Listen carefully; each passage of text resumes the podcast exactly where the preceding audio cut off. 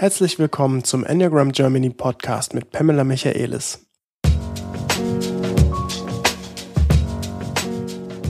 Mein Name ist Philipp Dörfler.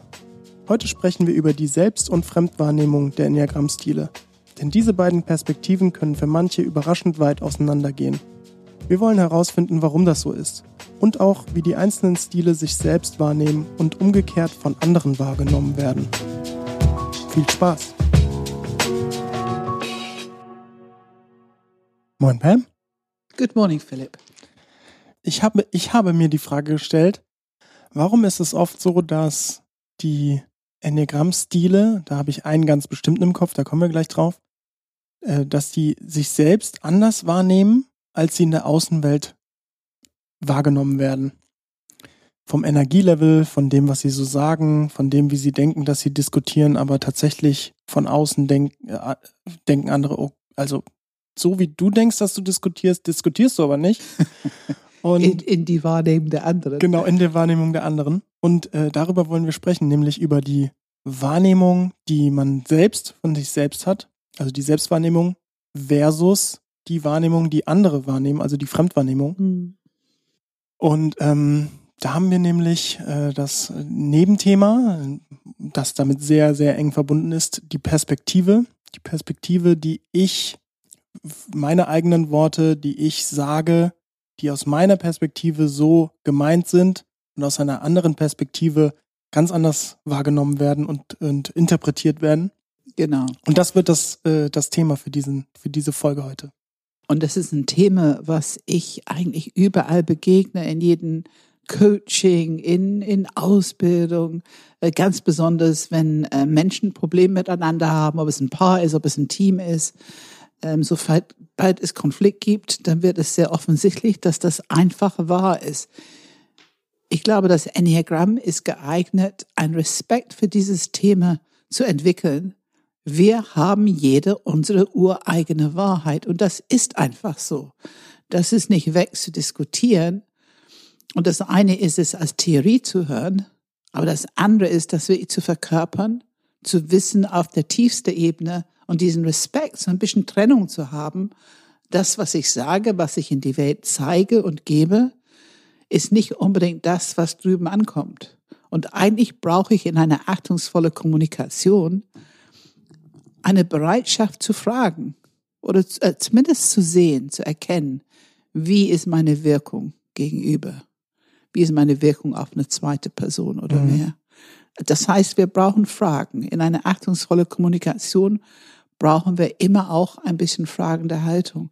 Ich finde unser Quote auf der Webseite, die wir schon sehr lange drauf haben, finde ich so stimmig, das ist von Watzlawick, glaube ich. Wir sehen und hören die Dinge nicht, wie sie sind. Wir sehen und hören die Dinge, wie wir sind. Mhm. Und das ist so wahr. Mhm. Aber wie gesagt, als Theorie, ich finde, es klingt ganz nett. Ich, ich finde es immer wieder spannend, ähm, dass es ein Punkt, äh, der damit zu tun hat. Jemand sagt etwas, nehmen wir einfach mal ein Meeting. Und ähm, der, die Person sagt etwas, der Chef, wer auch immer, und danach sprechen die, die Teilnehmer des Meetings nochmal miteinander. Und plötzlich hört man Stories, die man selbst gar nicht gehört hat ja, der Chef hat ja das gesagt. Ich so, hä? Hat er das gesagt? Okay. Ich habe was anderes gehört. Ganz interessant. Und vielleicht bin ich falsch, vielleicht sind die anderen falsch, vielleicht ist was auch immer falsch, vielleicht gibt's gar kein falsch. Aber ähm, das ist eben genau dieses, wir hören die Dinge, wie wir sind. Ne? Ja, und genau dieser Punkt. Was machen wir automatisch an der Stelle? Wir haben eine Neigung, ich glaube in unserem Automatismus, also in unserer Programmierung, wir haben eine Neigung, entweder uns in Frage zu stellen oder der andere in Frage zu stellen. Aber dieser inneren Dialog, dieser inneren Gedankengang und auch was es mit unserem Wert macht oder auch die Urteile, die wir dann innerlich fällen, werden nicht unbedingt überprüft. Genau an diesem Punkt ist schon mal eine wichtige Entwicklung. Wenn ich merke, dass ich was anderes gehört, gesehen habe, habe ich den Mut, manchmal kostet das Mut, wenn es in einer Arbeitssituation einfach nachzufragen, zu ehrlich zu sagen, ich habe was anderes verstanden. Ähm, wie meinst du das? Wie kommst du darauf? Und möchtest du hören, was ich verstanden habe? Wenn man das aussprechen kann, ohne Urteil, das finde ich ist eine hohe Kunst und es hilft in Kommunikation sehr. Ich würde gerne die dieses Mal auch mit einer Geschichte starten. Mit einer Geschichte, die dieses Prinzip von Selbstwahrnehmung und Fremdwahrnehmung, glaube ich, ganz gut ausmalt. Ich war nämlich bei einem Coaching, habe einen Teamworkshop gegeben für die Führungskräfte eines Startups aus Köln. Und ähm, da saßen mehrere Achter drin, unter anderem auch eine Drei. Und ähm, im Anschluss daran hat, hat mich eine der Achterführungskräfte angesprochen, weil es auch darum ging, wo schätzen Sie sich denn so ein? Kopf, Herz, Bauch, sollten Sie eine Tendenz geben? Und dieser, diese Achterführungskraft ähm, hatte Selbstwahrnehmung, jetzt kommt es, von ihrer Selbstwahrnehmung her das Gefühl, dass sie sehr angepasst ist, sie sehr, sich sehr gut auf verschiedene Menschen und Gruppen und Diskussionen einstellen kann. Und ähm, die Geschichte, die ich allerdings dazu gehört habe, von den äh, im Nachhinein von anderen, ist, dass sie die ersten drei Monate, bis jemand mit ihr ein bisschen klarer gesprochen hat, hatten die Leute Angst vor ihr. Und da hätte ich so gedacht, okay, ähm, wie kommt es von ich bin total anpassungsfähig zu eigentlich hat jeder Angst vor dir? Ähm, und da gab es dann eine Situation, die hat sie dann in diesem Gespräch mit mir ähm, genannt und hat gesagt, ja, also ähm, es war zum Beispiel so, mh, mm, ich wurde angestellt für eine bestimmte Art, wie ich das, wie ich meinen Job machen soll.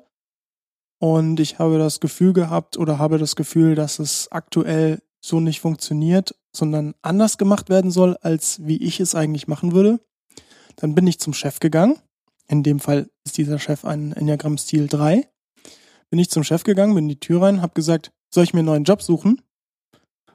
Und äh, dann hat natürlich, klar, äh, der Chef erstmal äh, sich überrumpelt gefühlt, hat sich aber, glaube ich, nicht wirklich anmerken lassen, hat gelassen reagiert und hat dann erklärt, nee, dass sie, dass es natürlich jetzt eine Übergangsphase ist und in, in Zukunft hoffentlich äh, das natürlich genauso funktionieren soll, wie sie, deswegen wurde sie auch angestellt, wie sie es macht und so. Und ähm, dann hat sich das Ganze wohl ent, total in Wohlwollen aufgelöst. In Wohlwollen aufgelöst und sie genau. hat dann auch nicht mehr großartig darüber nachgedacht. Aber diese, ich sag jetzt mal, sehr klare, impulsive Art, soll ich mir einen neuen Job suchen, so ziemlich als erstes, äh, als erster Input des Gespräches, ähm, wurde von ihr wahrgenommen als, ja, ich bin ja nur offen und ehrlich. Dann weiß ich genau. wenigstens, woran ich bin. Genau, und lass uns mal gucken, ganz genau, was passiert an der ja, Stelle. Gerne. Die Acht hat eine Empörung offensichtlich im Körper. Irgendwas gefiel ihr nicht. Und dass es nun auch von sich für sie sich anfühlt wie die, wo ich habe, ich soll meinen Job machen und jetzt machen die andere Entscheidung, die meinen Job, meine Arbeit beeinflusst und nicht das ist, was ich möchte, was für mich richtig ist, um diesen Job gut zu machen. Das löst Empörung in eine Acht aus. Und diese Empörung wird sofort in schwarz-weiß Worte ausgedruckt. Handeln. Soll ich bleiben oder nicht? Job oder anderen Job? Ohne Information das ist das, was passiert in die Reaktion der Acht. Ähm, ohne Information und meistens auch, wenn es ein bisschen Information gibt, zu wenig Information. Das ist ein Klassiker. Und das Interessante ist, wie du sprichst ganz oft bei Bauchmensch und Intention, bei den Einsern natürlich auch, also gerade da, aber auch bei den Achtern, dass es eigentlich ja immer diese positive Intention dahinter steckt. Ihre Intention war ihre positive. Der Chef ist natürlich ja auch äh, hat viel zu tun, hat viel im Kopf. Je klarer ich so eine Frage stelle, desto einfacher ist es für ihn, die Frage zu beantworten. Ja. Und äh, er hat wieder Zeit für andere Themen. Also es war eigentlich, dass sie so in die Tür reinstürmt, gut gemeint, weil wenn er gesagt hätte, ja, geh, dann wäre es für sie so, okay, dann tschüss, gucke ich mir halt einen anderen Job um. Aber, Aber- alles ohne jegliche Austausch oder Information über das eigentliche Problem. Das kam dann erst als natürlich, ne, drei, klar, er wollte natürlich wissen, was überhaupt los ist. Er Ja. hat gar nicht verstanden, worum es eigentlich erstmal ging. Und ähm, das hat sich dann aufgelöst. Ähm, ich habe dann die beiden, weil ich habe ihr das so ein bisschen erklärt, wie das wahrscheinlich bei ihm ankam. Sehr, weil ich bin ja auch eine drei, da konnte ich mich ein bisschen reinfühlen, wie es bei mir angekommen wäre. Und ähm, habe die beiden dann nochmal zusammengebracht und gesagt, äh, ja, wie war's denn für dich, Herr Chef, Ja. äh, als sie da so in die Tür reingestürmt ist und dann hat er, hast, hast du schon am Lachen gesehen, dass er da schon echt überrumpelt war. Und sie hat dann erstmal gemerkt, so, ah, okay, diese Art, wie ich quasi, Wie ich klar und ehrlich bin. wie ich klar und ehrlich bin, könnte ja bei anderen eine andere Reaktion auslösen. Genau. Der übliche, unsere Worte, die wir meistens so allgemein sagen, zu viel. Ne, wir fragen oft, kennst du das Feedback von anderen, dass du zu viel bist? Ne? Dass anderen erleben dich als zu viel. Und das kann natürlich, das ist so eine Art Überdachung für sehr, sehr viele verschiedene Arten, ähm, impulsiv zu sein und zu viel zu sein. Und, und diese Hochhalten von den Wert von offen und ehrlich, was ja, wie du sagst, es ist zeitsparend, es hat eine Qualität, es kann nützlich für die Arbeit sein. Allerdings, wenn es so formuliert wird, es ist ja fast eine Erpressung mit überhaupt keine Information, worum es eigentlich geht. Ich finde, das löst den Vorteil von Zeitsparen sehr schnell wieder auf, weil du hast ja in dem Moment deine Empörung in deinem Körper gerade mal überlagert auf den anderen Person, äh, der andere Person, der das so erlebt, wenn die, vor allem wenn die nicht wissen, dass du eine Acht bist. Das ist der riesige Unterschied. Auch der riesige Vorteil. Ähm, wir haben ja vorhin darüber gesprochen. Wenn du es nicht weißt, dann drückt es alle deine Knöpfe und dein System macht seinen automatischen Runden. Und auf jeden Fall wirst du entweder dich klein fühlen oder in die Bewertung gehen, auch empört sein über diese Person und so weiter. Die Reaktionen sind eben auch nicht fruchtbar. Wenn du aber das Enneagramm kennst und vielleicht diese Person auch noch kennst, inzwischen eine einigermaßen stabile Arbeitsbeziehung zu dieser Person hast, dann löst es was ganz anderes aus. Also eben Humor, Mhm. auch so ein bisschen ähm, humorige Lust, das zurückzugeben, ne, in irgendein Kommentar. Man spielt dann ein bisschen mit dieser Person, was die lieben, das finden die toll. Ähm, und man sagt vielleicht einen passenden Satz, weil du weißt inzwischen, dass wenn so etwas kommt, ist fast immer zu wenig Information in der Situation. Also ja, und könntest du vielleicht ein bisschen mehr erklären, worum es jetzt gerade geht? Aber man kann es mit so einer Art warme, akzeptierende Empathie machen. Ja, es ist aber wirklich, also wie du sagst, diese, es löst es sehr auf, wenn man versteht, ich meine, wie bedrohlich fühlt sich das, also ich kann es für mich als drei sagen, wenn ich das Enneagramm nicht kennen würde. Ich weiß nicht, dass ich eine drei bin, ich weiß nicht, dass da eine acht reinkommt und plötzlich mir so eine Frage an den Kopf wirft. Für mich wäre, ich würde im Boden versinken erstmal und mir denken, oh Gott, wie soll ich da denn jetzt wieder rauskommen, Wie komme ich aus dieser ohne Ecke dass da raus? die Beziehung gestört ist? ja. Und ähm, jetzt denke ich, jetzt würde ich wirklich lächeln und sagen, ah ja, okay, eine Acht. Deine zarte Art heute gefällt mir sehr gut. Ja. Ja, also wir können spielen miteinander, aber trotzdem, das wichtig ist, ist, dass du es aufgedeckt hast. Du hast gute Arbeit gemacht. Du hast auf der einen Seite sie sehr ernst genommen mit ihrer Geschichte und auf der anderen Seite, du hast ihr ermöglicht durch dieses Feedback vom ne, der betreffenden Person, äh, dass sie nicht nur von dir oder von anderen, sondern auch mal von einer anderen Führungskraft hört, wie die Wirkung ist. Und diese Art Information braucht man einfach. Auch wenn es unangenehm ist, es ist nicht immer ganz angenehm, diese, diese Feedback zu bekommen. Wie ist die Wirkung auf der andere? Aber ich glaube, das ist am Puls der Zeit. Wir brauchen diesen natürlichen Umgang mit diesem Thema. Wir haben unterschiedliche Wahrnehmungen, unterschiedliche Realitäten und wir wissen nicht, wie unsere Wirkung auf andere ist, wenn wir nicht nachfragen. Wenn wir das als normal sehen und uns darauf einstellen, dass unsere eigene innere Haltung, nochmal, wir sehen und hören die Welt so, wie wir sind und nicht so, wie die Welt ist. Und wenn wir bereit sind, das immer wieder die Verantwortung dafür zu nehmen, zu reflektieren und letzten Endes dieses Feedback willkommen zu heißen, weil es mir die Möglichkeit gibt, noch besser mit anderen umzugehen, besser in Beziehung zu sein. Es behält eine Beziehung sehr geklärt und sehr ehrlich und dadurch auch wertvoll. Es vertieft eine Beziehung, wenn diese Dinge so geklärt werden. Mhm. Wenn das nicht geht, das ist, wo es anfängt, dass die Menschen sich ein bisschen verschließen und dich vielleicht ein bisschen vermeiden und anfangen, mit anderen darüber zu reden. Und dann geht Energie verloren, dann geht dieser offenen Fluss in Beziehung verloren. Ähm, also es ist sehr wertvoll, dieses Thema zu kennen, zu normalisieren und auch aktiv damit umzugehen. Mhm. Mir ist aber nochmal wirklich wichtig, an dieser Stelle zu sagen, dass es ein, ein beispielhafte eine beispielhafte Geschichte für eine Acht war.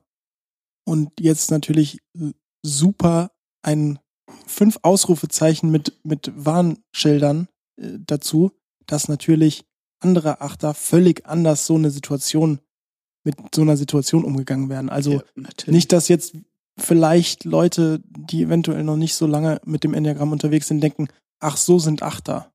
Das ist, ich meine, ich hoffe, wenn wir, wenn ihr uns hört, dass das mittlerweile angekommen ist, dass das jetzt ein Beispiel war. Wir Aber haben sehr viel Wertschätzung für acht und auch für jede Enneagramm-Stil. Das hoffentlich ja, und vor allem kommt rüber. Wirklich selbst da, äh, vielleicht hätten 95 Prozent andere Achter oder keine Ahnung, zehn andere Achter das komplett anders gemacht und wären nicht so in die Tür gestürmt. Das war jetzt einfach ihr Fall. Dennoch, was beispielhaft ist und was halt häufiger der Fall ist, ist, dass eine starke Aussage gemacht wird mhm, ja. mit immer noch zu wenig Information, um den anderen mitzunehmen. Da haben wir dieses typische Interaktion. Und wenn die anderen nachfragen, vor allem wenn die Acht tatsächlich aufgeregt ist über irgendwas, dann ist der Toleranz für Nachfragen nicht sehr hoch. Also einmal geht vielleicht, zweimal, aber wenn die nicht ein bisschen runterkommen, sich erden und sich ein bisschen öffnen für wie die anderen das verstehen und dass die noch nicht genug Informationen haben, äh, dann sind die nicht so offen dafür, für diese Fragen, die einfach wichtig sind, um eine Sache zu klären. Und das ist der Entwicklungspunkt für die Acht. Das mhm. ist, das ist äh, einfach ein wichtiger Entwicklungspunkt. Ich muss den Selbsterkenntnis haben. Man sagt, es ist oft so, dass ich nicht genug Informationen gebe.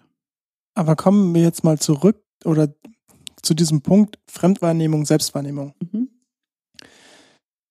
Vielleicht können wir sogar einmal durch die Enneagrammstile durch mhm. und fangen, lass uns mal bei acht bleiben, weil ich finde, da ist es für mich zumindest fast immer am allerdeutlichsten zumindest von dem Feedback, was man hört. Wenn ich habe mit vielen Achtern, du natürlich mit noch viel mehr Achtern gesprochen, und ich höre regelmäßig, dass sie das Gefühl haben, dass sie sensibel sind, zum einen, aber mhm. auch gar nicht so, gar nicht so kraftvoll und stark und von der Präsenz, von dieser, von dieser Anwesenheit, Präsenz, diese, diese, dieses Raumerfüllende, dass sie das gar nicht so wahrnehmen und überhaupt gar nicht so sehen bis sie Feedback von außen bekommen und die ganze Welt es teilweise die Welt anschreit und wie, das kannst du gar nicht sehen, dass man überhaupt gar nicht verstehen kann, dass diese, diese eigene Kraft überhaupt gar nicht Teil dieses Systems ist oder der Wahrnehmung ist. Also ja, und es macht auch Probleme für die Achter ähm, in Meetings, wenn die solche absolute Aussagen machen, ähm, die andere Leute schon herausfordern erleben. Ähm, da ist ja auch oft den Anspruch drin, ich habe Recht. Ähm, und das, ich kenne durchaus viele Situationen, wo die anderen ein bisschen genervt sind. Und die Wirkung, und das ist das, wo das Problem ist für die Acht, die Wirkung kann halt öfter sein, dass die anderen aufhören, zu versuchen, Feedback zu geben oder versuchen, irgendwas an der Situation in eine positive Richtung zu verändern, konstruktiv mit dieser Situation umzugehen, weil die erleben, wenn die konfrontieren, ist es nicht beim ersten Mal erfolgreich. Da muss schon ein bisschen Spielen, ein bisschen Auseinandersetzung stattfinden für die Acht. Und zweitens, wenn die Fragen stellen, dass die eine sehr genervte Reaktion bekommen. Und die zwei Dinge wenn man weiß, dass es eine Acht ist, dann geht es, weil man einfach weiß, damit umzugehen und weiß, dass letzten Endes wird's gut. Dass es ein guter Weg ist. Aber wenn man zum Beispiel Kopfmensch und ich finde auch äh, manche Herzmenschen, die haben einfach zu viel Respekt vor die Tatsache, dass ähm, die diese Erfahrung haben, keine Wirkung haben zu können. Und das ist ja genau das, was eine Acht möchte, Wirkung haben können. Und ich finde, die verstehen es sehr gut, wenn man dieses Feedback gibt. Ich habe gerade das Gefühl, dass ich keine Wirkung haben kann, dass ich nicht ankomme, dass ich dir nichts sagen kann und dass du drüber nachdenkst oder dass du meine Fragen nicht hörst. Wenn man dieses Feedback geben kann, das bringt, finde ich, in sehr vielen Fällen den Acht zum Stopp mhm. und ins Denken. Es lädt die Acht ins Denken ein. Man hört ja auch, also man hört ja auch regelmäßig, zumindest wenn, wenn man das dann ein bisschen verfolgt, dass die Acht äh, denkt, sie diskutiert gerade noch fröhlich vor sich hin, ganz mhm. normales Gespräch, und bei den anderen fühlt sich schon an wie ein Streit. Ja, das ist nun mal die Leidenschaft. Ja. Ne? Äh, diese Lust, Exzess, ähm, ich will spielen. Und wenn ich als Acht spiele, dann habe ich halt ein bisschen mehr Energie als der durchschnittliche Gegenüber. Und das geht weiter. Und das ist natürlich ganz anders bei neun. Mhm. Aber solch eine andere Situation, ähm, da haben wir wirklich das Gegenteil. Also wenn eine neun im Meeting nicht direkt herausgefordert wird und nicht die Leitung hat, wenn die die Leitung haben, ist es was anderes. Aber wenn die nicht die Leitung haben, dann kann es sein, dass die gar nichts sagen. Äh, und dass andere dann dadurch eine gewisse Reaktion haben.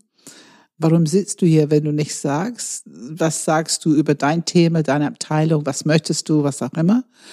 Und ähm, diese Frage ist ähm, herausfordernd für die Neuen dann auch. Ähm, aber das brauchen die manchmal einfach, um sich reinzubringen im Meeting. Oder wenn die dieses Meeting leiten, die können äh, andere können es erleben als es kommt nicht auf den Punkt. Ja, was bei acht seltener der Fall ist. Es kommt nicht auf den Punkt. Ähm, es ist schwierig, eine genaue Orientierung zu bekommen. Und die Neuner brauchen tatsächlich Fragen um das Ganze so ein bisschen äh, Leitung zu geben, dass es konstruktiv wird und dass alle das ähm, verstehen können und mitgehen. Aber im Großen und Ganzen fühlen sich alle sehr wohl und auf keinen Fall Angst, die Neuen etwas zu sagen. Wie sieht die Neuen sich im Schnitt selbst bei so einer Situation? Zum Beispiel, sie ist in diesem Meeting, andere nehmen sie als, warum bist du eigentlich hier irgendwie? Du sagst gar nichts? Warum sagst du nichts? Und wie fühlt sich oder was sieht die Neun selbst von sich? Was denkt sie von sich in dem Moment? Also was sie von sich denkt, ähm, es ist auf jeden Fall, äh, ich finde es sehr schön, wie die Meetings leiten, weil die haben vielleicht Mikrofon in der Hand oder die, die sprechen am Tisch aber die haben keine übermäßige Wichtigkeit in der Stimme. Die performen nicht. Die, die nehmen nicht zu viel Raum. Die nehmen nicht Raum von anderen weg. Also die lassen der ganze Offenheit in Raum, dass alle in diesen Meeting sich reinbringen können. Ähm, und die haben eine Gabe, finde ich, das so zu gestalten, dass anderen auch zu Wort kommen. Also die sind tatsächlich, die wissen, die wollen es gut haben, die wollen es schon gut, die wollen gerne, dass dieses Meeting diese Effekt hat, was die brauchen. Also dass alle vielleicht noch ein Update brauchen, Information oder eine Präsentation, wie es weitergeht und die Ideen abholen. Neune sind gut da drin, anderen sprechen zu lassen, anderen reinzuholen im Prozess, anderen Raum zu geben, dass die ihre Ideen und das, was die sagen möchten, auch wirklich ähm, reinkommt. Ähm, und es ist eher dieses, ich lebe da vorne, ähm, ich lebe so eine Art unwichtig sein. Deswegen spreche ich ja nicht, wenn ich nicht direkt angesprochen werde oder direkt hier etwas zu sagen habe. Wo die, wo die anfangen zu reagieren, ist sicherlich, wenn ihr Bild von was gut ist, denn es ist immer noch Bauch. Ich will es gut und richtig machen. Wenn ihr Bild von was gut ist, wenn das in Frage gestellt wird, dann fangen die an, lebendig zu werden und merken im Bauch, das will ich nicht. Und dann kannst du eine aktive Reaktion haben. Es kommt darauf an, ob die im dieses passiv-aggressive Sturheit bleiben oder ob die das kommunizieren. Das ist wieder ein Entwicklungsthema für neun. Wenn die es kommunizieren und dann auch kommunizieren können, wie die es haben möchten, also einfach eine Korrektur aussprechen, das wäre eine etwas reifere Kommunikation in der Situation. Äh, falls die in die Sturhaut landen, dann ähm, kann ich nur sagen, die anderen sind wohlgeraten, ähm, ein bisschen Humor anzuwenden. Also ein, eine sehr freundliche Art, sie zu konfrontieren, bloß nicht äh, provozieren oder kämpferisch oder ärgerlich, dann hast du sie endgültig verloren es muss schon freundlich sein mit Respekt. Und wie gesagt, Humor funktioniert gut. So, das ist die eigene Wahrnehmung. Ne? Ich bin ja nicht so wichtig, ihr seid wichtig, ihr habt viel zu sagen und so weiter. Ich habe die Aufgabe, es so zu steuern, dass es gut und dass es richtig wird. Aber hat die, also dieses Zurücknehmen in so einer Situation, ich sage nichts, ist es überhaupt bewusst? Also ist dieses Gefühl von, ich habe hier in diesem ganzen Meeting noch kein Wort gesagt Gibt es diesen Drang, eigentlich müsste ich hier jetzt gerade mal was sagen? Oder ist es einfach so, die Situation ist okay, die Leute reden miteinander, alles ist harmonisch? Oder? Es, ja, es kommt darauf an, wie, ähm, ja, ich würde jetzt sagen, wie eingeschlafen die sind. Also einfach Teil des Meetings zu sein, die Information aufzunehmen, die durchaus ne, da im Raum ist, gesammelt wird, ähm, das fühlt sich gut an. Es gibt nicht immer den Impuls, was zu sagen. An der Stelle, wo die was sagen könnten, weil es wichtig wäre, eine wichtige Information, da ist es eben zu hoffen, dass die so weit sind, dass die das dann auch kommunizieren. Ähm, aber wenn dieses, oh, das ist nicht so wichtig, da muss ich jetzt das nicht, wenn das anfängt, dieser innere Dialog, diese innere Programmierung der Neuen, mit basierend auf diesem Glaubenssatz, ich bin nicht wichtig, dann ist es schwierig, weil dann, dann wird es wahrscheinlich dazu führen, dass jemand anders im Team fragt. Mhm. Weil da fehlt dann einfach eine Information, vielleicht genau nur die Neuen kann es haben oder kann es liefern. Dann ist es der Punkt, wo man eher fragen muss, um die Information zu bekommen, als dass die es von sich aus ähm, mitteilen. Mhm. Gehen wir weiter zu eins. Die eins, wie nimmt sie sich selbst wahr und wie nehmen andere sie wahr? Oh, ich glaube schon, dass die sich auch als richtig wahrnehmen, äh, in den meisten Fällen. Ähm, richtig und auch ähm, wohlwollend und optimierend. Also die haben eine Aufgabe und die wissen auch selber, dass die, dass die es ganz gut können. Und es ist die Frage hier, richtig sein und rechthaberig, das ist ein ganz schmaler Grad. Ähm, dass ich eine gute Information habe, die ich reinbringen kann, oder dass ich das Meeting so strukturiere, dass möglichst viele Wahrheiten auf dem Tisch oder auf dem Flipchart kommen und ähm, dass möglichst äh, gut verstanden wird, die Strukturen von was wir jetzt heute vorhaben. Das kann alles mit einer guten Intention, mit einer optimierenden Haltung, ohne dass es problematisch wird für andere. In dem Moment, wo es beinhaltet, so wie wir das bis jetzt gemacht haben, war es nicht richtig. So wie ich es jetzt vorschlage oder so wie wir das jetzt erarbeiten, ist es richtig. Und jemand eine andere Meinung hat. Jemand hängt noch am alten System und will nicht, ist noch nicht mitgenommen mit das Neue. Das ist, wo es anfängt, herausfordernd zu werden. Weil die Einzel können schon ganz schnell eine strenge Finger, zumindest gehobene Finger in der Stimme haben und können ein bisschen eifrig werden mit überzeugen wollen wirkt schon mal Wie, ein bisschen rechthaberisch. Das ist natürlich ja der oft der Punkt, wo die Diskrepanz am größten ist zwischen Selbst- und Fremdwahrnehmung. Genau. Da, wo der Zeigefinger gehoben ja, wird. Genau. Ähm, wie nehmen andere das wahr und was denkt die Eins in dem Moment? Ich glaube, dass die Eins kämpft für das Gute. Und wir haben ja in Mediationen wirklich öfter erlebt, was im ersten Moment fast so übertrieben unmögliches Verhalten ist. Sehr rechthaberisch, korrigierend, ähm, keinen Spielraum lassen für was die anderen sagen. Was andere wahrnehmen? Ja, also was ja. andere wahrnehmen, was, was deren Wahrheit ist. Und trotzdem, wenn wir tiefer gehen in der Mediation, landen wir bei, wenn ihr nur sehen würdet, was ich für eine gute Intention habe. Wisst ihr nicht, dass ich das mache, weil es für uns, für euch, für das Team, für das Projekt richtig gut ist? Und wenn man da landet bei dieser tiefe, gute Information, Intention und merkt, dass die Eins da Tränen in den Augen bekommt, dann bist du an dem Level, wo du wirklich die Eins verstehen kannst und sehen kannst. Und dann kannst du auch diese Akzeptanz und Empathie haben. Hm. Das heißt, ähm, die Fremdwahrnehmung von jemand, der sie belehren will, der nur Recht haben will, gar keinen Raum lässt für andere Wahrheiten. Ähm, das ist jetzt ein übertriebenen Fall, wie gesagt, wenn die wirklich außer Balance sind. Ähm, dass die anderen das so erleben, wenn die wissen, dass eine gute Intention dahinter ist und die sachliche Information, die bleiben stehen, die geben sachliche Information und wertschätzen dabei diese gute Intention, die die auch sehen. Diese Art Dialog funktioniert. Hm. Das funktioniert.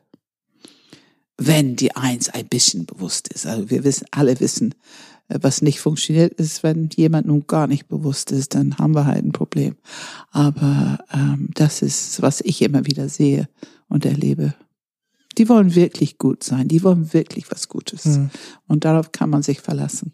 Ähm, ja, kommen wir zu dir, Pam. Wie nimmst du dich selbst wahr und wie nehmen andere dich wahr? Also ich habe mich sicherlich als, ich meine, diese einfache Worte freundlich und nett. Ähm, ich habe auch schon solche Sachen wie, muss ich leider zugeben, ich habe es halt gehört, ich hatte einen Vater, der mir sehr bestätigt hat und ich habe es in der Schule gehört und ich habe schon immer gedacht, dass ich intelligent bin und dass ich ziemlich helle und ziemlich beweglich bin. So, das war meine Wahrnehmung von mir. Ähm, ich habe gedacht, dass ich erfolgreich bin, ähm, dass ich ziemlich gut Wirkung haben kann. Mir war nicht bewusst, dass diese Wirkung sich eigentlich sehr, sehr, sehr auf diese Beziehungsebene sich beschränkte und dass ich sehr mitgemacht habe oder mitgegangen bin, das war mir nicht bewusst. Aber dieses lieb und nett und freundlich, bisschen lustig, gute Gesprächspartner, so das war mein Bild von mir. Ähm, und zu erleben durch diese Enneagramm und diese Beschreibung, dass andere dieses nett und freundlich als Manipulation erleben können, war für mich schockierend. Da habe ich gedacht, das kann nicht sein. Das hat, das ist doch nicht Manipulation. Das hm. hat nichts damit zu tun. Es war schockierend und es war auch schmerzhaft und es war ähm, sehr, sehr, sehr schwierig, dahin zu gucken und das hat auch echt gedauert bei mir, muss ich leider sagen. Das war nicht schnell. Ähm, das hat wirklich ein, einige Jahre gedauert, bis, bis ich anfange mit einer Akzeptanz und einer Freundlichkeit auch mir gegenüber, äh, einfach zu erkennen, wann fängt dieses freundlich sein, dieses überzeugen wollen, dieses andere doch auch ein, ich finde belehren passt auch ein bisschen dazu. Ähm, aber auf jeden Fall die anderen überzeugen wollen, auf meine Seite bringen wollen, was ich will oder was ich gut finde.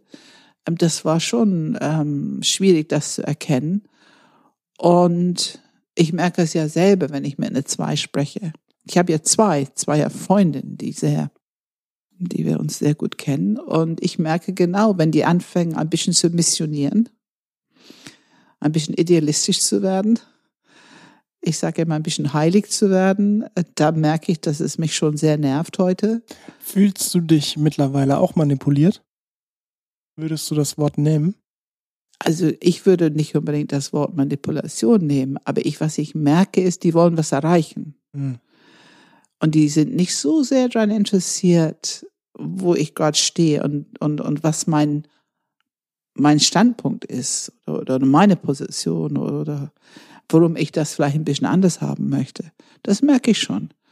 Äh, also wo wir denken, dass wir zwei so angepasst sind und überall uns so anpassen. Aber dieses zu erleben, ich meine, die Manipulation ist ja auch die, die, die Teil der Verteidigung, ne? dass man anfängt zu überzeugen. Und ähm, es ist für mich leichter, das von anderen zu erleben und das zu erkennen, als zum Beispiel äh, bei mir das zu erkennen. Wenn ich merke, dass es läuft, dann merke ich mehr Energie, da ist der Stolz sofort da. Das ist so interessant. Also dieser Stolz verursacht innerlich eine andere Haltung. Es kommt tatsächlich so ein bisschen Brust raus wie der Gockel, ne? das sage ich immer dazu. Also ich finde diese Fasan, mhm. ne? ein wunderschöner Vogel, äh, aber dieses Brust raus, so was die zeigen, äh, da ist schon was dran. Das Stolz verändert mein Körper innerlich, also es verändert meine Haltung. Ähm, und das ist für mich heute der Zeichen, die ich dann merke. Und dann gucke ich noch ein bisschen mehr und merke, ach, guck mal, du hast dieses Lachen von Ohr zu Ohr und du willst strahlen und du willst jemand zu irgendwas bringen. Ne, Charisma, du willst jemand zu etwas machen. bringen. Was denn? Kompliment machen. Ja, Kompliment machen, äh, ja, absolut. Hm. Ja, ähm, bei drei. Ach, Philipp, willst du es lieber sagen? Wie ist deine Selbstwahrnehmung? Hm. Nee, sag, sag mal du, ich würde gerne mal wissen, was du dazu sagst, so ohne was ich, ohne Na gut, also ich spreche allgemein über die drei und nicht spezifisch über dich. Ich finde schon, dass die drei in Großen und Ganzen, es gibt Ausnahmen, die haben eine Art Performance, die so durch die Tür kommt, ein Tick bevor die durchkommen. Ähm, es wirkt oft in der Kleidung, in, in, in so schick Haare und Kleidung und Präsenz und ähm, manchmal ein bisschen übertrieben, das muss man einfach sagen. Und dieses bisschen übertrieben ist natürlich, was andere erleben. Ähm, je nachdem, welchen Enneagramm-Stil die anderen sind. Ähm, ich glaube, im Kopfzentrum wirkt es am stärksten dass andere diese Performance erleben und ähm, da gucke ich mal ganz klar auf die Sechser. Ja. Die, glaube ich, mögen das gar nicht so gut. Nein, gar nicht. Und die Achte, ehrlich gesagt, auch nicht ja, so. Ja. Ähm, also wenn man mit solchen Performance durch die Tür kommt, muss man schon ganz schön liefern, um das recht zu fertigen. Dann geht's. Aber dann muss man leider ein bisschen mehr liefern, um den Gegenüber wieder sozusagen zu beruhigen, äh, dass es akzeptabel ist. Und ähm, ja, diese, diese, ich habe, also es ist auch sowas wie, was ist das? Nicht ich habe Recht, aber ich bin gut. Also dieses Ich bin erfolgreich drückt sich auch aus in einer Art. Ich bin gut, ich bin richtig, ich weiß, wie es geht, ich weiß, wie es besser gehen könnte. Da ist schon sowas leicht ähm, ideenreich bis belehrend drin. Ne? Ähm, und das ist manchmal zu schnell für die anderen. Es ist auch ein bisschen überrumpelnd. Man hat sie noch gar nicht mitgenommen. Ich finde, die drei sind auch nicht so gesprächig mit Informationen, sondern mehr mit ihren Ideen und Visionen und ne, Ziele erreichen und so weiter. Ähm, aber ich muss auch sagen, die haben, die meisten haben schon auch Charisma. Wie gesagt, es gibt welche, die es nicht haben. Mhm. Auch diesen drei, das gibt es. Ich glaube, gerade diese Selbsterhaltungsdrei ist oft weniger charismatisch. Ähm, also ich kenne diese Selbsterhaltungsdrei, da sind die wesentlich bescheidener und die fahren vielleicht ein schönes Auto, aber die müssen es nicht groß herzeigen oder schämen sich eher so ein kleines bisschen für ihre Anhäufung von materielle Güter und Prestige und so weiter. Ähm, aber es gibt andere, Michael Friedman zum Beispiel, die ganz deutlich äh, ihr Performance äh, zu, zur Schau stellen und, und offensichtlich sehr wohlfühlen damit. Und wie gesagt, äh, Donald Trump, ne? Oh ja. Der Donald ist ja Trump auch, äh, ich meine, wie oft er erwähnt, wie reich er ist und wie viele, ja, wie viele ja, ja. Hochhäuser er in irgendwelchen Städten hat. Ja. Das, äh, ja. Ja, bei vier. Äh, warte, ich wollte noch einen Satz zu drei sagen. Was ich, äh, was ich sehr interessant finde, ist ähm, dieses Gefühl von, also wenn ich, wenn ich ich habe so ein bisschen reflektiert, während du, während du gesprochen hast und diese Selbstwahrnehmung, Fremdwahrnehmung. Ich glaube, das kann ich jetzt fürs ganze Herzzentrum merke ich das, ist es, glaube ich, ein Thema, dass sich darüber Gedanken zu machen, wie werde ich im Außen wahrgenommen, ist, glaube ich, schon was, was auch Herzmenschen viel stärker diesen Gedanken haben und auch einschätzen können. Vierer auch, du sicherlich auch, mhm. Dreier sowieso. Ähm, während ich von Kopf- oder Bauchmenschen ganz oft höre, dass zum Beispiel, wenn ich frage, ja, wie sehen dich denn andere, dass sie dann weniger von sich sprechen, sondern eher, was sie in der Vergangenheit für Feedback bekommen haben. Also sie, sie zitieren quasi die anderen und dann sagen sie, ja, ob das stimmt oder nicht, kann ich jetzt nicht hundertprozentig sagen. Also ich denke jetzt gerade an einen Kopfmensch, ob das jetzt stimmt oder nicht. Also das habe ich mal als Feedback bekommen. Mhm. Und für, und wie du sagst, wenn ich in einen Raum komme, dann habe ich schon das Gefühl, dass ich ungefähr weiß, wie ich wirke, dass ich zumindest mir darüber Gedanken vorher gemacht habe und ähm, dann auch entsprechend mich irgendwie positioniere, sage ich mal, in diesem Raum. Und wir haben vielleicht eine gewisse Gabe dafür, würde ich auch sagen, durch diese ganze Beschäftigung mit Image, das ist das, wovon du sprichst. Wie stehe ich in, in den Augen den anderen? Ist einfach eine Alltagsfrage für uns, ähm, womit wir uns viel beschäftigen, weil unsere Grundlebenssicherheit hängt davon ab. Äh, Beziehung, Beziehung, Beziehung. Dennoch kann ich von mir sagen, diese spezifischen Enneagramm-Themen, wie ähm, alles wird zu Beziehungsthema, alles wird übersetzt in ein Beziehungsthema oder eben diese Manipulation, dass Freundlichkeit benutzt wird, um zu kontrollieren, dass wenn ich nicht die Kontrolle über eine Beziehung habe, aufgrund von dieser Zweihaftigkeit, ist es für mich genauso ängstlich, als wenn eine Acht die Kontrolle verliert oder eine Sechs die Kontrolle verliert. Das sind schon alle Erkenntnisse, die ich nicht innerhalb meiner eigenen Wahrnehmungssystem hatte. Ich brauchte dafür dass ich Feedback von außen kam, dass ich überhaupt drüber gelesen habe. Das hat was mit der Zwei zu tun.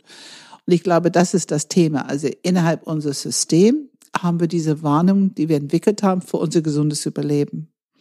Aber das tatsächlich, die tatsächlich Strukturthemen, ob wir dafür eine Wahrnehmung haben, das würde ich bezweifeln. Das glaube ich auch nicht. Und jetzt kommt nämlich der Punkt, den ich noch machen wollte, den du nicht erwähnt hast bei der 3. Und der ist ganz, ganz groß der Unterschied zwischen Selbstwahrnehmung und Fremdwahrnehmung. Ich habe nicht wahrgenommen, dass ich meine Position, meine Themen, meine Meinungen ändere. Mhm. Das habe ich nicht wahrgenommen. Ja, ja. Also, dass ich zum Beispiel zwei Tage später irgendwie einen Satz gesagt habe, der im schlimmsten Fall für andere 180 Grad anders war und die gar nichts, hä, was, wie? Gestern hast du noch das? Was, ne, dieser, dieser klassische Diese Spruch, Identifikation. Was, ne? was ja. äh, interessiert mich mein Geschwätz von gestern? Ja. ja. Ähm, das habe ich nicht wahrgenommen. Für mich war das nur in der Situation, ne, klar, jetzt kommen wir wieder ab, Mechanismus Identifikation. In der Situation habe ich mich in, ja. mit diesem Menschen äh, neu eingelassen und dann eine andere Meinung erwähnt, die in diesem Moment für mich treffender, wichtiger, passender war. Aber das war für mich die Selbstwahrnehmung, ja, das ist meine Meinung. Ich habe gar nicht drüber nachgedacht, dass ich vor zwei Tagen was anderes gesagt habe. Ist das nicht faszinierend? Und das ist natürlich die Fremdwahrnehmung, ist genau das. Diese Wechselhaftigkeit, Position verändern. Ähm, das ist genau das. Ja. Okay, aber jetzt Sophia. Ja, und ich glaube immer wieder und immer wieder ist es einfach dieses Thema, dass die Vierer dadurch, dass die Beziehung und Gefühle im Vordergrund stellen, mit diesen Themen vorankommen und auch in eine Arbeitssituation, in ein Meeting, kann sich das schnell anfühlen, als wenn etwas persönlich genommen wird, was eigentlich ein Sachthema ist. Also dieser Unterschied, was für anderen ein Sachthema ist, kann für die vier wie einen persönlichen Angriff fühlen. Zum Beispiel, wir haben über verschiedene Inputs gesprochen und wir haben uns jetzt für die und die entschieden. Teamentscheidung oder Chefentscheidung, was auch immer. Das ist ja nun mal, so geht es weiter. Aber wenn die, die der vier das Gefühl hat, dass die sind nicht gesehen worden, nicht wertgeschätzt worden für ihre besonderen Input und dass die anderen nicht sehen, wie es sein könnte. Wenn solche Knöpfe gedrückt sind bei der vier, dann kommt einfach eine emotionale Unzufriedenheit, Knöpfe gedrückt Atmosphäre. Man kann auch sagen, vielleicht Launenwechsel. Ähm, und das ist schon für die anderen im Team oder die anderen in der Familie oft herausfordernd, weil mit der Zeit wissen die, diese Person hat Launen. Die haben mhm. meistens ein bisschen Angst davor, das auszulösen, verstehen aber nicht so genau wann und was die tun oder nicht tun, um überhaupt Einfluss zu haben darauf, ist auch, glaube ich, sehr schwierig. Und das heißt, dass äh, Vierer haben letzten Endes eine Art Fremdwirkung, dass andere Respekt vor die haben, so ein bisschen Angst, auf den falschen Fuß zu treten oder etwas Falsches zu sagen, was eventuell eine emotionale Reaktion auslösen könnte. Natürlich nicht alle Vierer. Es gibt ja viele Führungskräfte, die auch Vierer sind ähm, und die auch sehr gut mit ihren Leuten umgehen, sehr umsichtig, also wirklich sich bemühen, diese ich sehe, wie es sein könnte, Atmosphäre im Team zu, zu, zu schaffen. Ähm, und dann ist es vielleicht sehr viel seltener, aber trotzdem gibt es dieses, also was ich sehe, ich höre es. Ob alle das hören, ich höre was emotional ist. Und das wird zentral. Das wird so das wichtigste Thema. Und anderen, je nachdem, welches Zentrum die sind, werden vielleicht erleben, also wie gesagt, erstmal, ich muss vorsichtig sein hier. Also ich muss echt ein bisschen aufpassen äh, wenn ich Feedback gebe, ähm, vor allem wenn es etwas ist, was, was die vier reingebracht haben. Ich muss sehr aufpassen, wie ich Feedback gebe, sonst kann ich eine emotionale Reaktion auslösen.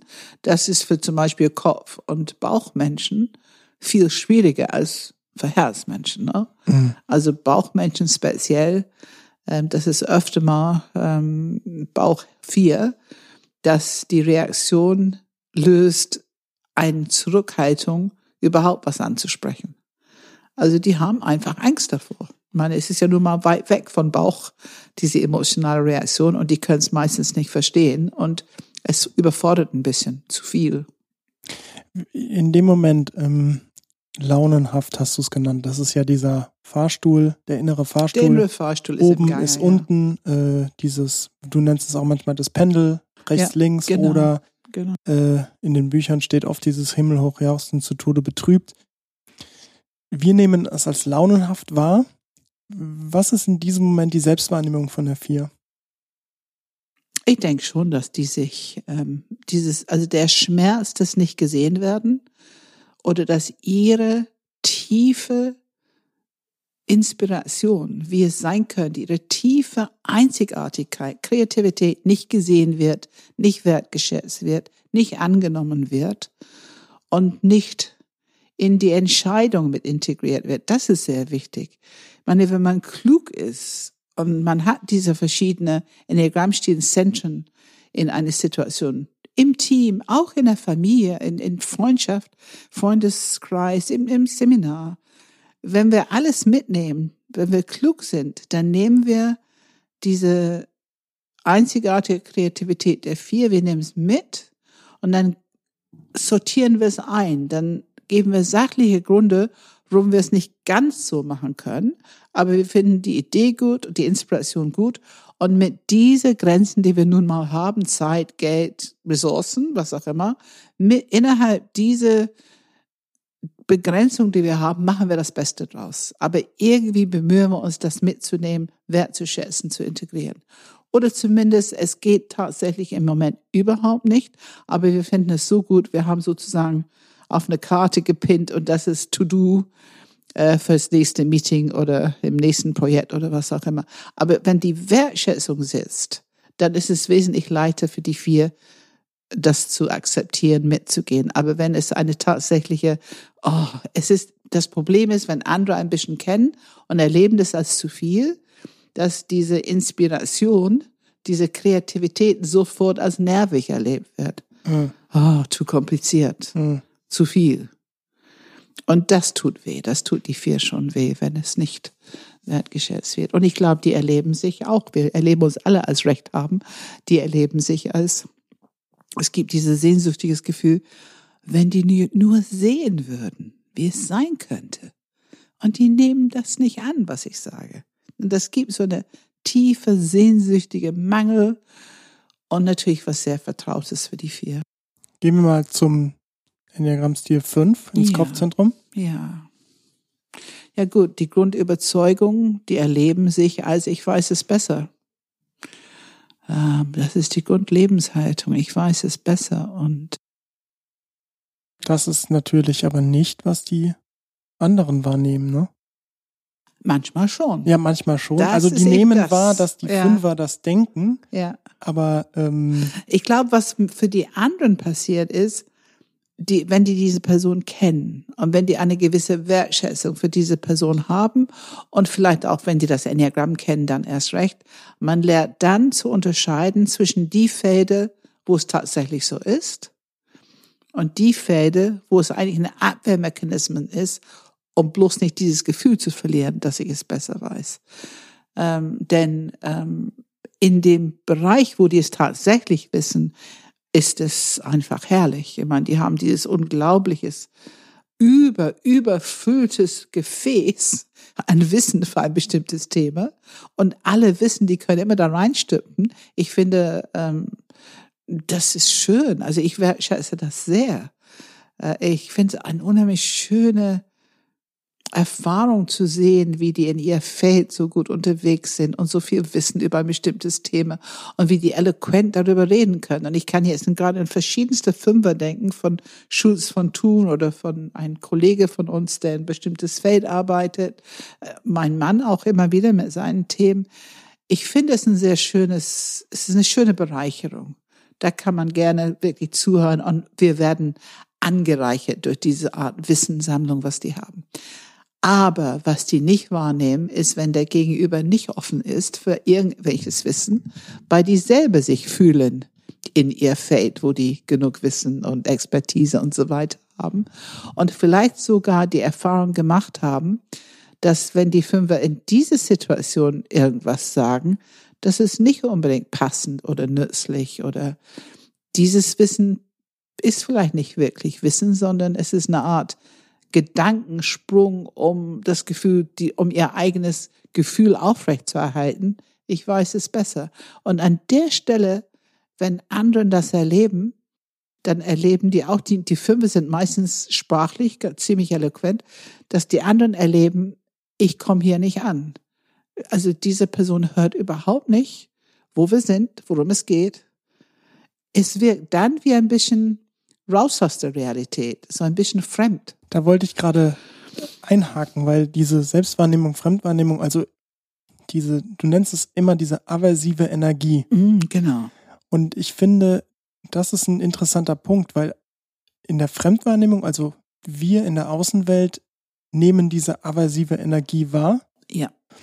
Wie fühlt sich das oder wie wirkt das diese in der Selbstwahrnehmung für die fünf? Wenn die, sind die bewusst oder nicht bewusst? Das ist hier immer die große Frage. Erstmal Also unbewusst. unbewusst haben die einfach das Gefühl, dass die sich gut vertreten. Und ganz bestimmt sind die rebellisch und ganz bestimmt sind die dabei zu verhindern, dass die fremdbestimmt werden. Aber das ist, wissen sie von sich schon. Ich glaube nicht, bevor die, äh, nein, ich glaube es nicht, bevor die Enneagramm Mhm. kennen oder Mhm. zumindest irgendwelche Selbstreflexionsarbeiten gemacht haben. Ich glaube, was die erleben da ist tatsächlich, dass die Welt bedrohlich ist. Mhm. Ich glaube, dass die verteidigen sich gegen ein Gefühl von Eindringlichkeit, Bedrohlichkeit und gerade die fünf, hier will jemand meine Energie stehlen. Und was du auch ganz schnell bekommst, ist eine Art Zynismus. Mhm. Also wenn du hinhörst, Mhm. wie schnell du manchmal humorig, dann geht's, können die anderen das eher vertragen und lachen einfach. Aber manchmal ist es gar nicht so humorig, dann ist es für die anderen eben aversiv. Es wirkt abstoßend, aversiv. Ähm, und die anderen bekommen auch wieder ein bisschen Respekt. Es funktioniert irgendwo, weil die anderen bekommen Respekt durch eine bestimmte aversive Reaktion, nicht mehr eindringlich zu sein oder nicht mehr ähm, zu nah ranzugehen. Weil die fünf reagiert auf eine Art und Weise, die andere oft also unsozial erleben. Ich meine, die Dichotomie bei fünf ist ganz deutlich sehr sozial bis unsozial. Ähm, noch eine Reaktion der fünf, äh, wenn die sich ein bisschen bedroht fühlen. Und lass uns klar sein, bedroht heißt, wir haben Angst. Was dieselbe die Wahrnehmung ist, ich habe jetzt Angst, die Welt ist gerade bedrohlich und ich verteidige mich und das ist mein gutes Recht. Was die anderen erleben, ist vielleicht ein so äh, aversive Kommentar, ein, ein wirklich wegschiebender Kommentar, die erleben, die haben überhaupt kein Recht, überhaupt diese Person anzusprechen oder im Zimmer zu kommen oder sie irgendwie zu belästigen. Und je nach Situation, es ist natürlich, wenn es ein Kollege im Büro ist, womöglich im selben Raum, am Schreibtisch nebenan oder gegenüber, dann ist das natürlich herausfordernd. Äh, dann, dann, dann weiß der Kollege nicht, das kam nicht gut an, ich find's nicht gut.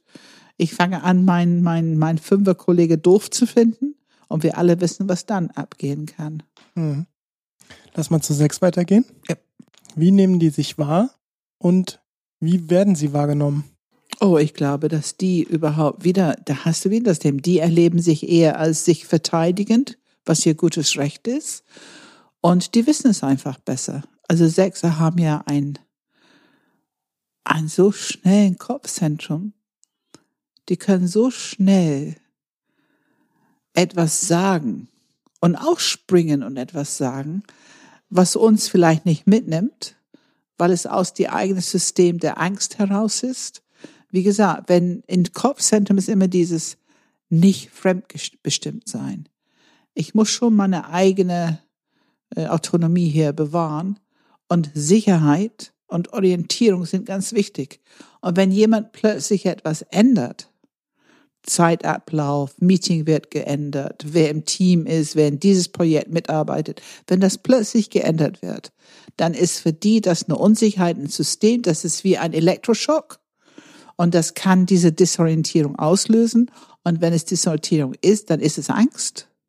Und wenn die Angst haben, dann werden die aversiv, dann gibt es in irgendeiner Form. Und die Attacke kann wie eine Attacke sich anfühlen. Es kann aber auch wie eine Belehrung sich anfühlen. Es kann wie eine Erklärung sich anfühlen. Aber auf jeden Fall ist es viele Worte, viele Kopfaktivität. Es kann sich auch wie ich will dich überzeugen anfühlen. Aber es sind viele Worte.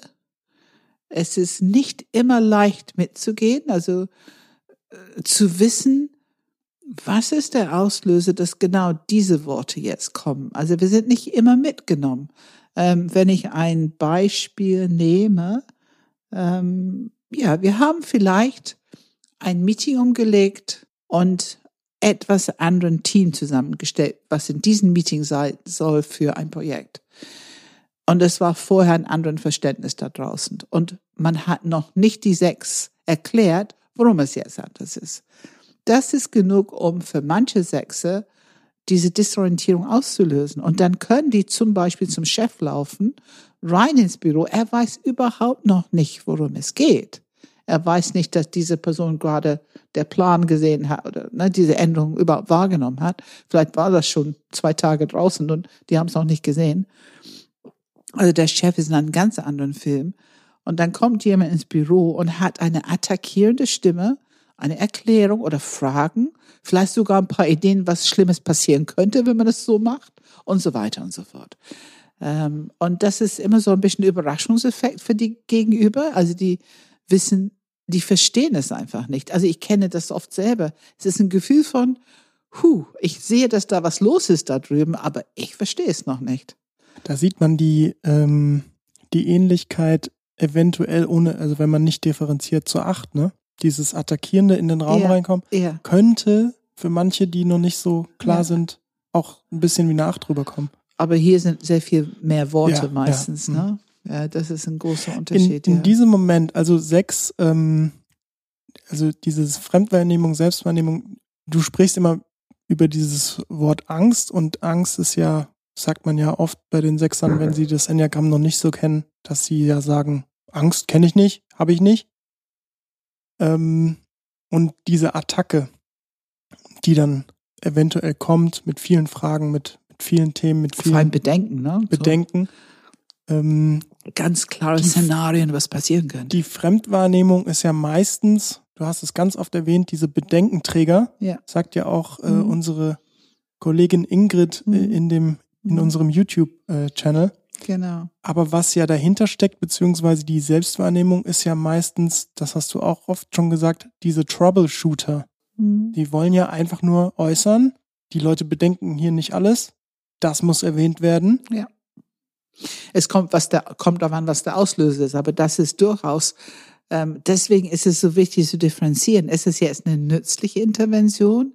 Ist es eine nützliche, also ich finde schon größten Respekt davor, wenn eine Sechs in Attacke geht, dass wir uns echt bemühen, herauszubekommen, worum geht's jetzt weil da kann auch für uns wirklich ein Fundus drin sein.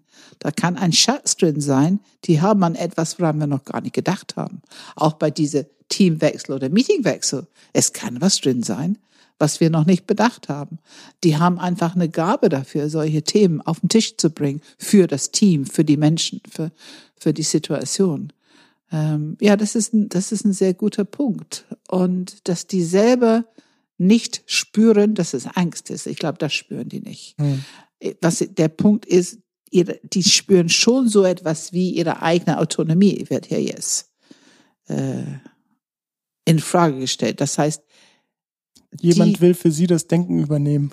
Na, nicht so sehr das Denken, die haben ja was verändert. Also ich nehme dieses Beispiel immer so. wieder, hm. wenn ein Teamtermin verändert wird oder ein Team verändert wird und die sind nicht mitgenommen, ist für die das Gefühl, diese Sicherheit orientieren, die die hatten, wird plötzlich geändert, es wird weggenommen.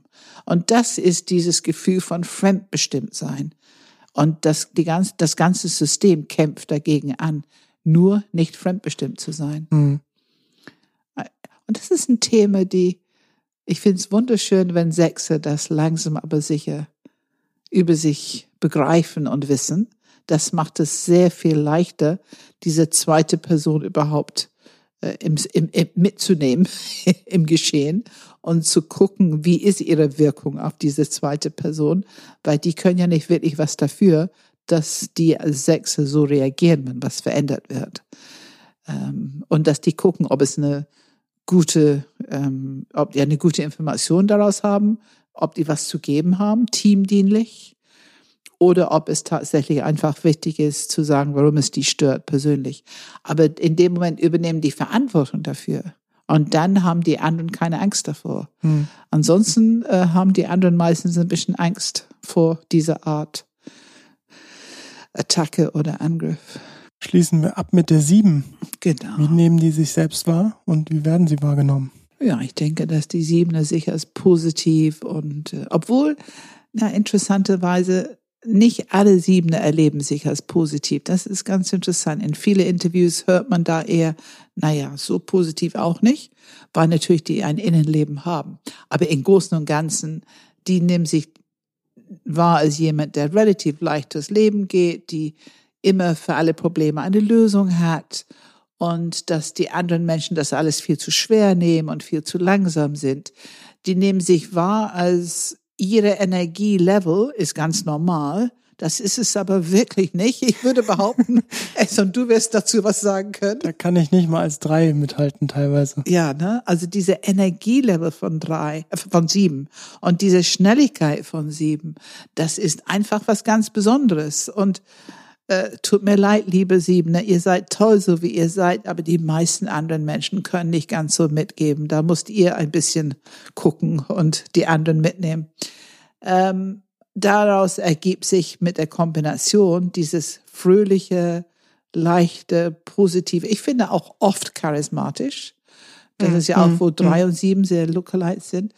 Ähm, die können schon sehr positiv sein für die anderen Menschen, dass die anderen Menschen erstmal Lust haben, mit die zusammen zu sein und das sehr schön finden mit Siebener.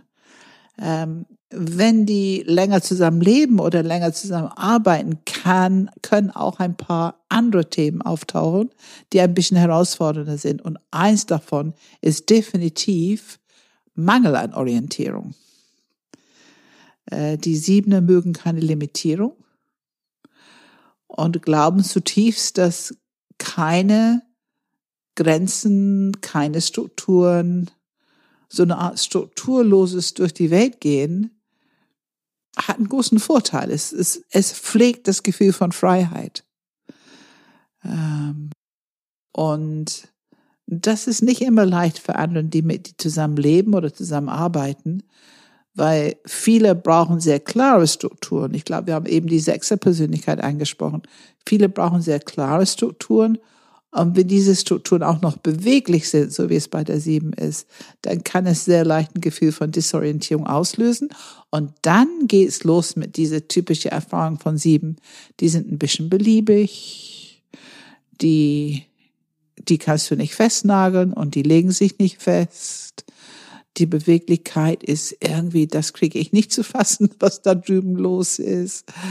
Ähm, die anderen fühlen sich ein bisschen kontrolliert, weil ne, die können ja irgendwie die, nicht Wirkung auf die sieben haben, aber die Wirkung, die siebene Art zu sein, hat Wirkung auf deren Leben. Ich finde auch ähm, Dinge, also diese Leichtigkeit, alles ist möglich, alles hat eine Lösung, finde ich in der Fremdwahrnehmung, also in der Welt, die nach außen wirkt, kann auch oft ähm, sich übertragen in du nimmst mich nicht ernst oder du nimmst eine Situation es kann rüberkommen, als würden die sieben das gar nicht ernst nehmen, was man gerade erzählt oder die Situation oder was auch immer jetzt gerade ansteht, weil, ach, hä? ja, dann machen wir es halt so und dann machen genau, wir es halt so genau, und dann genau. machen wir es halt so. Genau, genau.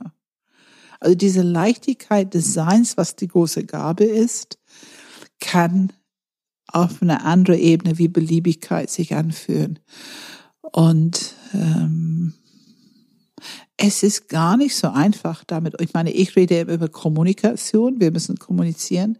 Es ist gar nicht so einfach damit umzugehen, denn auch wenn du sehr, ich kenne es sehr gut im Projekt, ganz konkrete Fragen stellst. Damit du, also du musst dich für deine Orientierung selber kümmern, würde ich sagen, im Umgang mit sieben. Mhm. Weil die das Konzept nicht so wertschätzen, ne, Orientierung. Ähm, du musst dich selber ein bisschen drum kümmern und Fragen stellen und gucken, dass du ähm, genug Orientierung für dich hast. Ähm, aber das ist, wo man dann aufgrund der Reaktionen, die kommen, eventuell in diese Bewertung mit Beliebigkeit kommt oder nicht festnageln können, nicht ernst nehmen. Ich meine, du wirst es ja kennen. Was sind deine Bewertungen, wenn du welche hast? Alle, die du genannt hast, ich wollte das eben nur ergänzen. Also, dass ähm, hat natürlich auch ein, äh, positive Seiten. Also dieses, äh, es gibt immer eine Lösung. Ich bin ja auch sehr lösungsorientiert, also da ergänzt sich das sehr gut. Das heißt, wenn ich gerade mit einem Problem um die Ecke komme und ähm, die sieben mit ihren schnellen Gedankengängen äh, vier Lösungsansätze präsentiert, dann fühle ich mich oft äh, damit sehr wohl. Ja. Auf der anderen Seite äh, würde ich mir bei manchen Themen, die ein bisschen komplexer sind, ja. würde ich mir bei manchen Themen, die ein bisschen, ich sag mal, tiefer gehen, würde ich mir dann schon wünschen, dass es nicht gerade einen Lösungsansatz braucht oder fünf, sondern äh, eine Ernstnehm, ein Ernstnehmen der Situation und tatsächlich sich damit auseinandersetzen. Das ist so interessant. Was du willst, ist Prozess. Ich glaube, als Herzmenschen wollen wir immer, wenn wir etwas sozusagen auf den Tisch packen, Problem oder Thema, worüber es Diskussion braucht, in unserer Wahrnehmung wollen wir erstmal jemand, der einfach zuhört und ihr Input gibt, ne, drüber nachdenkt, ihr Input gibt. Und wenn da gleich eine Lösung kommt und noch mit einem Kommentar, das ist alles nicht so schlimm, dann machen wir es so und so, dann hat man gar nicht sich reinbringen können. Man hat, man ist nicht in Beziehung gewesen bei einem kurzen Moment. Und dann gibt es bei uns tatsächlich ein paar Schwierigkeiten. Ähm, und uns fehlt dann etwas. Ich finde die, also noch als äh, Fremdwahrnehmung, ich finde Siebener, das sage ich jetzt nicht, weil ich mit einer Sieben zusammen bin, sondern wirklich bei vielen Siebenern wahrnehme. Nicht, tatsächlich bei vielen auch nicht wahrnehme, aber es gibt sicherlich Siebener, ein Großteil davon, die sehr kindlich und überdreht wirken können. Ja. Die, ähm, wo man wirklich so denkt, ähm, ach, da ist jetzt gerade ein fünfjähriges Kind vor mir.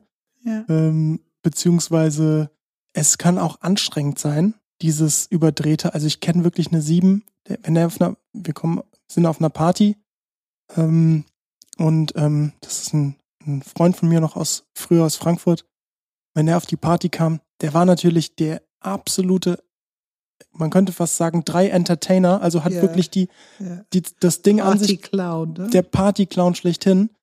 Aber irgendwann musste ich dann echt so nach einer, nach einer Stunde, musste ich echt auf den Balkon flüchten, um mal irgendwie dem zu entkommen, weil es wirklich anstrengend war. Ja, das ist, das stimmt. Und das ist, wo dieses zu viel und übertrieben. Ähm, Ja, es ist interessant. Ich meine, das ist diese Wertequadrat, das, womit wir anfangen als Kompetenz, Intelligenz, Tugend, wenn es übertrieben wird, wenn es über die Mittellinie geht, dann wird es zu viel und verursacht Leid für selbst und meistens auch andere. Und ähm, für mich die Worte, ne, so überdreht, übertrieben, zu schnell, für mich ist immer das Thema Erdung. Ich finde auch Robbie Williams, dieser Schauspieler, der sich das Leben mm, genommen hat. Mm. Robbie Williams ist auch jemand, der konnte in manchen Kontext sehr ruhig sprechen, aber meistens hat er eine komplett überdrehte Art, in die Welt zu sein und sich zu zeigen. Ich finde noch viel extremer, sah man es früher bei Jim Carrey. Da was, der, der, dieses Na also, dieser Name ist in meinem Kopf. Ich ja. meine, ich meine, ähm, wenn du dir die alten Filme von ihm anguckst, sowas wie diese Mask, Mask, äh, The Mask oder Ace Ventura, also das ist ja wirklich so von also da, da wirst du echt vom Film schon, denkst du dir, wie kann man so überdreht sein? Ähm, und das ist halt wirklich sieben in Ausnahmezustand. Ja, und da haben wir das Dilemma. Ich meine, so offensichtlich bei Robin Williams diese tiefe Depression, die er auf der anderen Seite hatte. Also was passiert, wenn diese nur das Positivste von Positiven so hoch gespielt wird, wie viel da im Schatten geht von normales menschliches Emotionen, Gefühlen und Energie. Und das sammelt sich. Und dann ist es leider so, dass sehr viele Komiker und sehr viele Komiker sind sieben. Ähm, ich muss denke hier an Mario Barth bei uns oder. Äh, er ist ein Sieben. Oh ja, ja, ja würde ich okay. schon sagen. Äh, wir haben hier ganz viele, auch in dieser. Ah, ja, Otto Walkes, ne? Oh ja, oh, Otto Walkes, jeden Fall ganz extrem, ja. Äh, dass die oft eine andere Seite haben, die depressiv ist, weil es ist halt ungesund, eine so gespaltene Persönlichkeit zu haben, die man nur lustig und da oben unterwegs ist, überdreht unterwegs ist, nicht geerdet. Das heißt nur im Kopf unterwegs und Herz und Bauch kommen zu kurz. Es ist eine Abspaltung von dieser körperlichen Wahrnehmung, es ist eine Abspaltung von selbst. Und dann wird dieses ganz Lustige kippt ins Traurige. Mhm. Und sowohl auch für uns hier draußen. Du hast gesagt, du musst auf den Balkon gehen. Ähm, wenn du wirklich hinschaust, was hat es in dir auf, ausgelöst? Was hat es für ein Gefühl Absolute in dir Absolute Unruhe. Also, Unruhe. und ich weiß gar nicht, was das für ein Gefühl ja, ist. Also ja. wirklich, ich habe gar nicht mehr gewusst. Also Orientierungslosigkeit, ähm, ja. Unruhe. Ähm, Überfordert. Ja, ja. Ja, kein Mensch kann so lange mitgehen. Also, also äh, echt äh, spannend. Ich habe, ich gucke mir viel äh, über Filme an und Interviews und wie Filme gemacht werden und ähm, ähm, bei Good Morning Vietnam ja, ja. ähm, gibt es eine Anekdote von Robin Williams, wo er ähm, anscheinend, also das wurde so gesagt, 14 Stunden hat er hat er dieses Radioprogramm da gemacht in diesem Film. Und er hat 14 Stunden am Stück dieses Radioprogramm in einem, in einer Aufnahme improvisiert, als es, auf, als es aufgenommen wurde. Und dann haben die einfach nur irgendwann die Schnipsel rausgenommen. Und nach 14 Stunden hat er irgendwann gesagt so, glaubt ihr, ihr habt genug? So, also du musst dir mal vorstellen, wie sein Gehirn, wie, wie aktiv es sein muss, wenn man 14 Stunden lang so eine Radiosendung improvisiert. Also auf jeden Fall ein hochintelligenter Mensch, ne? Auf jeden Fall ein hochintelligenter Mensch. Und bei Aladdin war es ähnlich. Ich glaube, ähm, ich glaube nur 10 bis 20 Prozent von den Sachen, die er für die Aladdin äh, Disney-Animation damals aufgenommen hat, wurden tatsächlich im Film verwendet, weil er so viele Variationen und und äh, improvisierte äh, Sachen gesagt hat, als er der Genie war. Ich muss sagen, ich mochte ihn sehr gerne. Ich fand das sehr traurig, dass er keine bessere Lösung für sich gefunden hatte, also irgendwann mm. sich das Leben zu nehmen. Okay, wir sind einmal durch. Ham, danke. Wollen wir noch irgendwas sagen? Also wenn wir darüber sprechen, ähm, wir können nie ähm, ganz genau beschreiben, wie die eigene Wahrnehmung ist oder wie die Fremdwahrnehmung ist, ohne zu fragen. Ich merke, wenn ich hier mich bemühe drum, ich kann immer nur so ein bisschen Konsens aus all die Erfahrungen, die ich gemacht habe, mit den verschiedenen Enneagrammstile von mir geben. Es ist ein Konsens. Aber es wird genauso immer wieder welche, die sagen, nein, so ist es bei mir nicht. Ähm, und es ist ganz wichtig, Kommunikation, Fragen und einfach diese Wahrnehmung haben für sich, sich selber zu reflektieren, offen sein für Feedback und offen sein zu fragen, wie es bei jemand anders ankommt. Ich finde, das ja. braucht einen gewissen Mut, äh, ein, ein gewisse Neugierde. Ich finde, Neugierde ist es, was es bei mir meistens ist, was es mir hilft, dran zu denken. Aber diese Neugierde ist eigentlich der Grund, äh, es ist eine Art Grundrezept für Lebendigkeit in Beziehung und für Klärung in Beziehung. Ja, dieses Nachfragen, wie kommt es bei dir an?